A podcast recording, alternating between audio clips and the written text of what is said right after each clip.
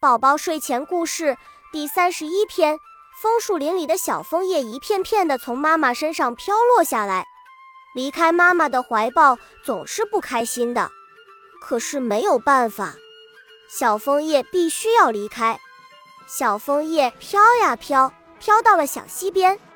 小溪边好冷呀，小枫叶在溪边伤心的哭了起来。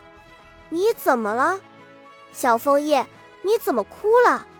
一只小蚂蚁爬过来问：“我离开了哥哥姐姐，还有妈妈，独自飘到了这里，我很伤心。”小枫叶边哭边说着：“小枫叶，你别哭。”小蚂蚁笑着说：“有我呢，我可以陪你一起玩。”说着，小蚂蚁摇摇触角，爬到了小枫叶的上面。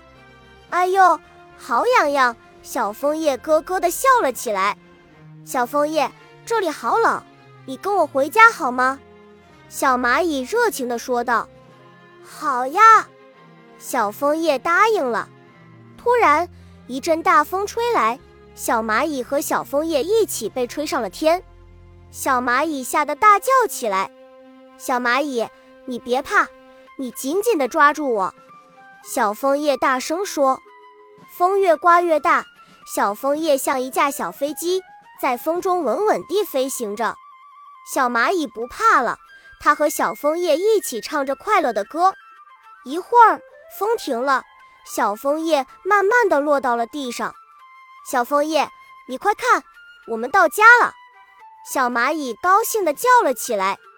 原来，大风把它们吹到了小蚂蚁的家门口。太好了！小枫叶也高兴起来。从此。小枫叶就住在了小蚂蚁的家，每天，小枫叶就和小蚂蚁一起到野外玩耍，晚上就一起睡觉。小枫叶又找回了以前的快乐。